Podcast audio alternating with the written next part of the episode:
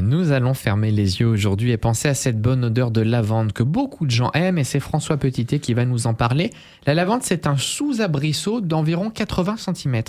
Oui, tout petit arbuste qui fait quand même 80 cm et qui appartient à la famille des Lamiacées, une famille euh, très riche en plantes qui font des huiles essentielles et très représentée dans, dans notre climat euh, méditerranéen. Les feuilles de la lavande sont persistantes, elles sont veloutées gris-vert et les fleurs sont bien connues avec une célèbre couleur bleu violacé, on pourrait même dire une couleur lavande. En fait, on connaît ses vertus euh, depuis très longtemps et c'est une plante traditionnellement euh, cultivée depuis l'Antiquité et qui a connu une grande expansion au 19e siècle du fait de l'essor de la parfumerie. Alors il y en a de nombreuses variétés qui existent. Hein. Il y a de nombreuses variétés, principalement deux. L'une qu'on appelle la lavande vraie, qui peut s'appeler aussi lavande officinale, ou lavande fine, c'est en latin lavandula angustifolia, c'est celle dont nous parlons principalement dans cette chronique, qui donne l'huile essentielle de lavande vraie ou lavande fine ou lavande officinale. C'est une lavande qui pousse en altitude, elle pousse au-delà de 900 mètres. On peut avoir des lavandes euh, qui sont récoltées à 1200, 1400, 1800 mètres, et les lavandes d'altitude sont plus parce que leur parfum est plus fin, et donc euh, euh, elles sont plus intéressantes en aromathérapie. La, tige est plus courte et la, fleur est franchement violacée chez Lavandula angustifolia, la lavande vraie.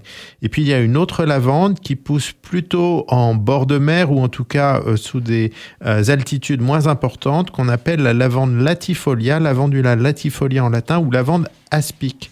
Les feuilles sont plus larges, elle est un peu plus sensible au froid, elle, donc elle pousse près de la mer et elle a une hampe florale trifurquée, c'est-à-dire qu'il y a trois euh, tiges euh, florales euh, sur le même épi.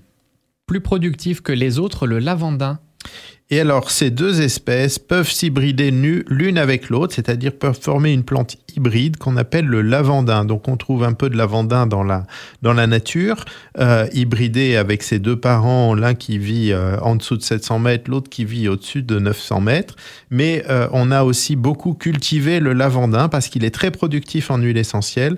Il est même six fois plus productif que ses parents. Et donc, ça a été l'objet de, de la sélection de différents clones et le gros contingent des huiles essentielles de lavande aujourd'hui produit, c'est des huiles essentielles de lavandin en fait. François, on va ouvrir la décapotable et aller se balader dans le midi. C'est là que ça nous emmène. Alors la lavande, elle est cultivée évidemment beaucoup dans le Midi, euh, le fameux euh, plateau de, de, Valençol, mais on trouve aussi aujourd'hui des cultures de lavande euh, dans beaucoup d'autres pays d'Europe centrale. La, Bulgarie, l'Ukraine sont des gros producteurs de, de, lavande, et nous, nous en avons même acheté en Australie et en Nouvelle-Zélande. en France, il y a une AOC et depuis 1981, il y a une huile de lavande provençale avec une AOC. Une mise en garde pour les gens qui nous écoutent, il y aurait des faux s'ils s'en vendraient plus que l'on en produit. Oui, il y, a, plus d'huile euh, essentielle de lavande vraie sur le marché qu'on en produit, c'est-à-dire que donc il y a quelques falsifications et de l'huile de lavandin qui est euh, plus facilement produite, qui est sans doute vendue avec une euh, appellation fallacieuse d'huile essentielle de lavande vraie. Donc attention aussi à ce produit, l'huile essentielle de lavande vraie eh bien, euh, ça vient d'un pied qui est malheureusement atteint par euh, une bactérie de plus en plus et qui fait mourir les pieds. Donc, il y a plusieurs hectares qui disparaissent chaque année.